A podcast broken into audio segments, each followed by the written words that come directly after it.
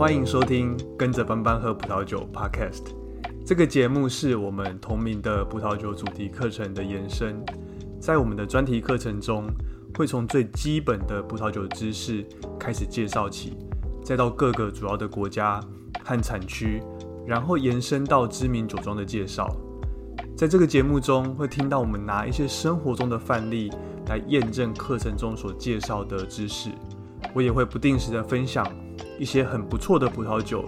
以及他们背后的故事。不过还是要注意，饮酒过量有害健康。我们品酒不酗酒，喝酒不开车。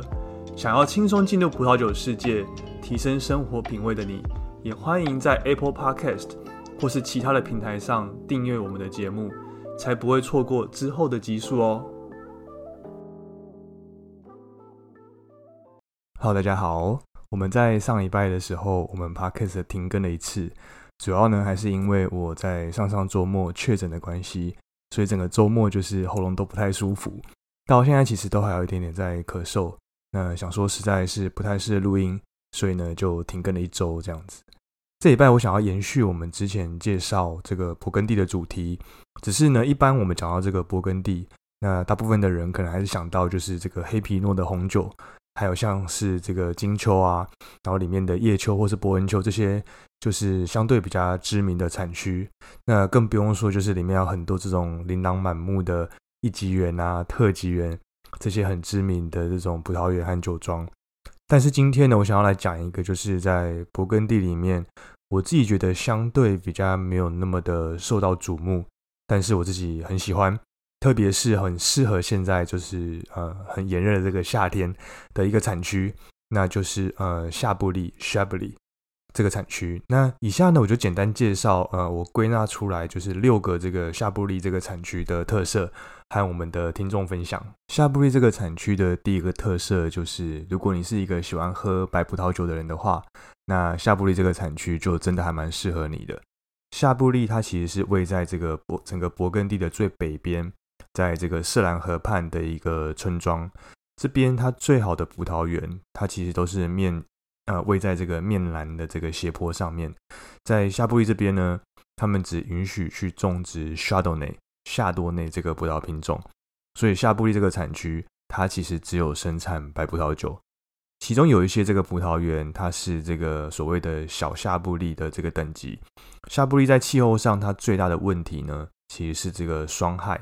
所以在春天常会看到这个葡萄园，他们用这个洒水的系统和火炉来避免当年度的这个葡萄呃被冻伤。从整个这个气候条件来看的话，这个夏布利它的气候其实是偏冷的，那葡萄不太容易成熟，特别是在这个比较湿冷的这些年份，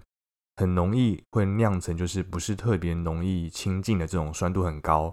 然后酒体又偏清瘦的这种白葡萄酒。所以为了可以在这个采收季之前可以达到这个最低标准的这种成熟度。夏布利呢，他们整个产区都会种植比较早熟的这种夏多内、夏多内这个葡萄品种，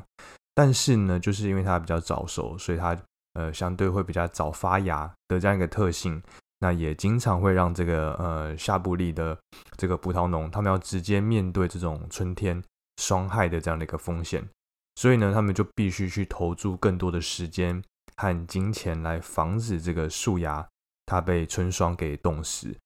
呃，但是呢，这个呃，我们都知道这个有这个全球气候暖化这个现象嘛。那全球气候暖化它所造成的这个气候变迁和整个气温的升高，那也让这个夏布利这种呃位在成熟边缘的这种葡萄酒的这种产区，可以有比较和缓的这种霜害的压力。在二零两千年到这个二零一零年之间，那只有呃二零零三年有出现过这个霜害的问题。夏布利这边的第二个特色。就是这边产的这个白葡萄酒，它的酸度通常会比较高一些。那通常在这个酒里面，你可以感受到它这种矿石的这样的一个香气，还有它的口感。那这这主要是因为这个呃夏布利这边呢，它因为整个气候比较寒冷的关系，所以在这个一般的生长的环境下，其实还是很难可以让这个这边的这个 Chardonnay 它们可以自然的去成熟。它的这个葡萄园呢，它必须要种植在就是排水比较好，然后呢也比较呃温暖、比较面向阳光的这样的一个山坡，才可以让这个葡萄它达到应该要有的这个成熟度。那这也意味着说，在这个整个葡萄的成熟期，那因为它气温比较低的关系，所以呢，在这个葡萄里面的酸度，它会以比较慢的呃的这个速度去递减。那整个糖分的提升呢，其实也会相对比较缓慢一些。所以呢，在这个 s h a b l y 它的白酒的酸度，大多通常它会比这个勃艮第南部这种温暖的产区还要来得高一些。那它的酒精度呢，也会稍微低一点。当这个秋天的温度开始降低的时候，如果当时又不幸突然出现这种比较低的这样的一个气温，那葡萄树呢，它们常常会就是终止或是缓慢它的成熟，然后呢来准备要进行冬眠。所以呢，这也是造成这个呃 shardony 他们常常要靠这种气候的在呃成熟期之后，靠这个水分的蒸发来提高这个葡萄里面的这样一个甜度。那这也进而让这个呃 Shadow 呃 s h a b l y 里面的所产的这个 Shadow 内，它的白酒会保有比较高的这样的一个酸度，这是就是让呃 s h a b l y 它的 Shadow 内它的这个酸度比其他这个 Burgundy 的产区还要来得高的一个原因。那另外一个就是 s h a b l y 它的这个白葡萄酒一个特色呢，就是它的这个矿石的香气。那这这也让这个生产呃这边生产这个 s h a d o n n a y 它很适合去搭配这个生蚝。那从这个中世纪的晚期呢，其实 s h a b l i 它就已经是以这个适合搭配生蚝的白酒，然后呃很著名这样子。有一个诗人，他叫做呃厄斯塔什德尚。这个诗人呢，这个诗人他甚至曾经写过说，他愿意用这个财富和他的头衔，然后来换得以生蚝和这个 Chablis，然后然后来做这个。来来来品尝、来品用的这样的一个诗句，就是有点夸张了。那这个沙布里它和生蚝的这关联呃关联呢，其实它这个观点其实是在它整个葡萄园土壤里面。那原因是这样子，就是和这个呃勃艮第它的这个金秋这个产区的葡萄园，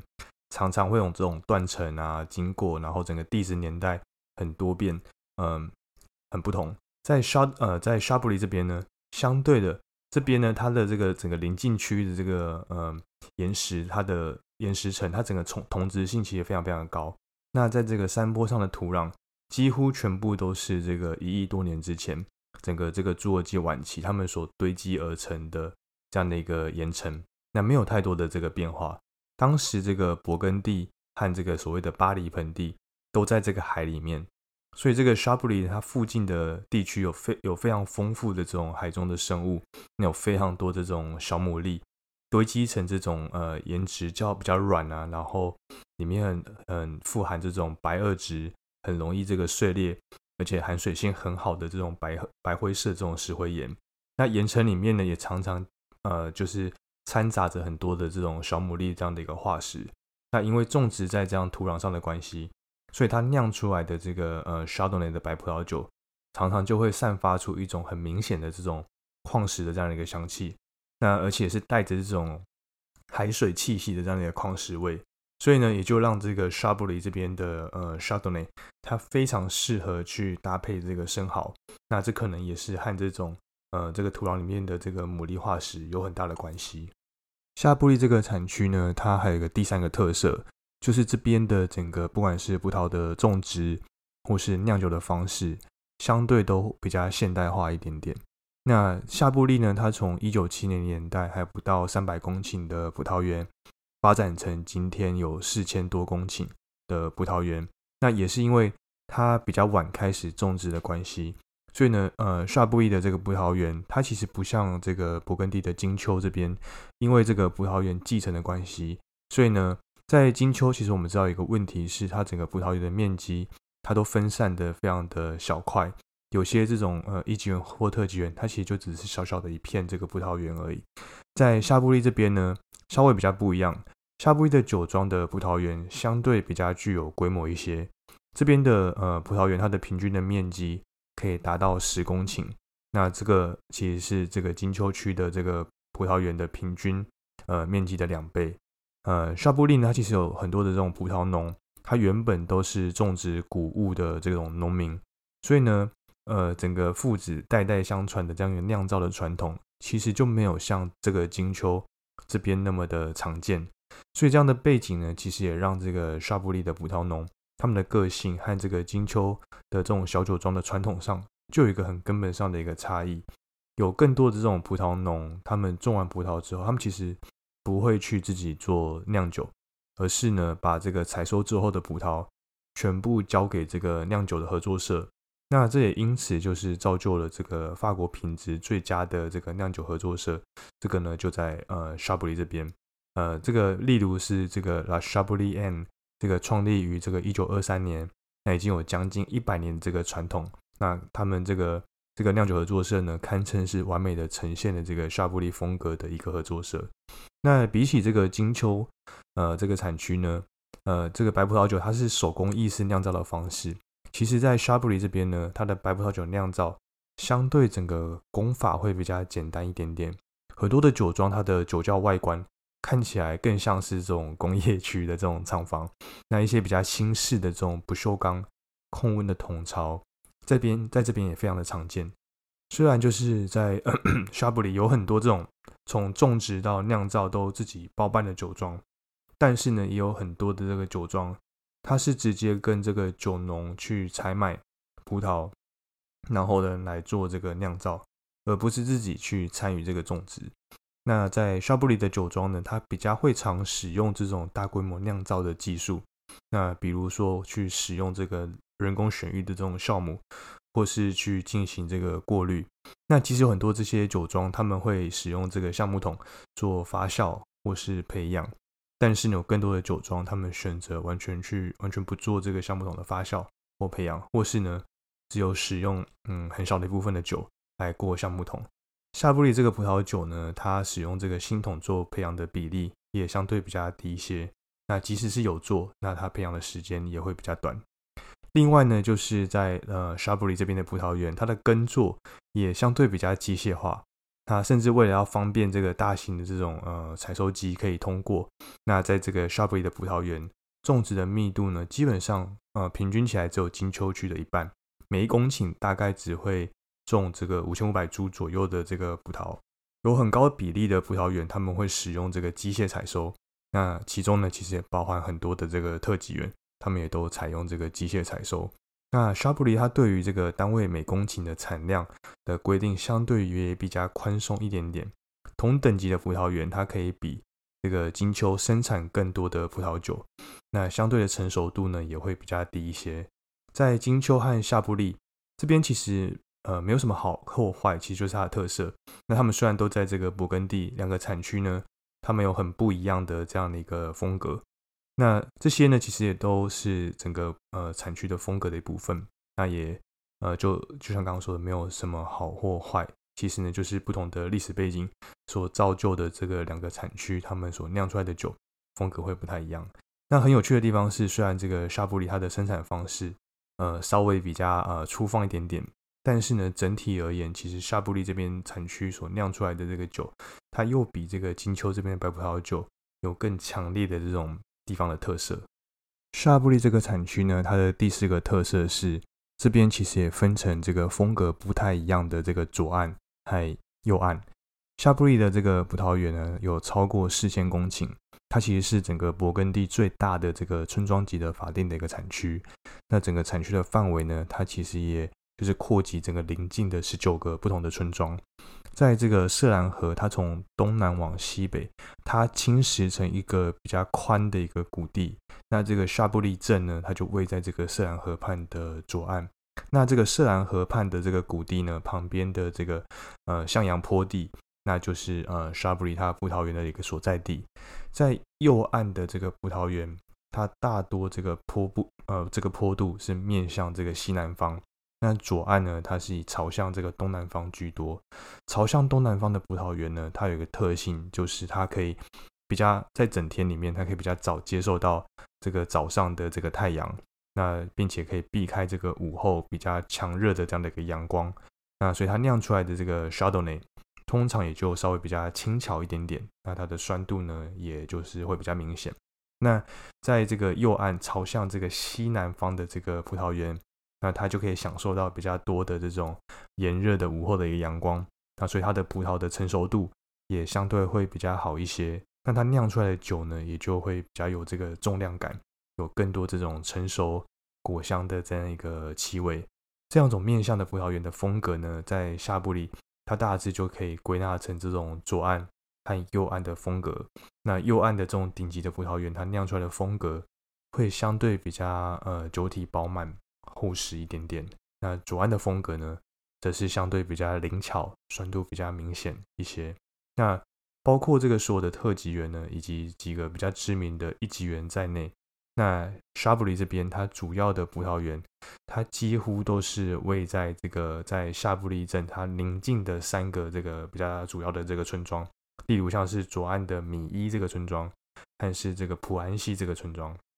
还有就是右岸飞耶，然后刚刚讲的米伊、普安西和菲耶这三个村庄是最主要的一级园和特级园的所在地。那除了呃这个呃有名的葡萄园比较多之外之外，这里呢也有一些这种老藤的葡萄园，那在这个核心的区域里面呢，也汇集了很多这个酒庄、酒商，还有一些知名的这些酿酒的合作社，都位在就是夏布利夏布利镇旁边的这三个主要的村庄这边。夏布利这个产区的第五个特色是，这边呢也把这个葡萄园分成了四个等级，在夏布利产区的葡萄园呢，它有。呃，分成四个等级，但是呢，它和这个金秋这个产区它的分法稍微有一点点不一样。其中呢，这个小夏布利和夏布利是属于这个村庄等级。另外呢，它还有夏布利一级园，还有夏布利特级园，总共就是这四个不同的等级。那最基本的这个村庄等级的葡萄园，通常它是呃会种植在这个面北边。或是比较平坦坡度的这样的一个山丘的上面，那它酿出来的这个沙多内的，通常它的风格会比较紧实一些，然后它的酸度比较高，带有这种青苹果的这样的一个香气看它的风格。那不过呢，也是有这种果味比较成熟的高品质的酒款。那在这个夏布利分级里面，这个小夏布利法呃的这个法定产区，它其实是相对比较特别一点。它虽然这个名称里面有一个这个小字。但是呢，它还是属于这个村庄级的法定的产区。那葡萄园呢，它大部分是位在这个山坡的顶端。小夏布利呢，它所表现的这样的一个风格呢，是这种坡顶葡萄园，它相对比较冷，然后会比较少日照的这样的一个特性。那虽然呢，这边酿出来的酒它稍微会比较清淡一点，然后它的酸度也比较高一些，但是呢，它其实是还蛮有这种成年的潜力的。只是说，这个在夏布利这边，他还是比较会比较常把这个小夏布利认为是这种呃比较多这种新鲜的果香啊，比较简单，适合就是比较早就是喝掉的这种日常的餐酒这样的一个酒款。那夏布利的产区呢，它有这个八十九片的这个葡萄园是列级为这个一级园，总共呢有七百七十六公顷，不论是这个面积和数量，几乎都是呃整个勃艮第就是最多的。那在这个一九六零年代开始建立这个一级园的分级的时候呢，其实只有二十九片的这个一级园。那在之后的几年，就是几次的增列，然后造成了今天这样的一个规模，就是整个数量其实非常非常的多。那等级的最高的呢，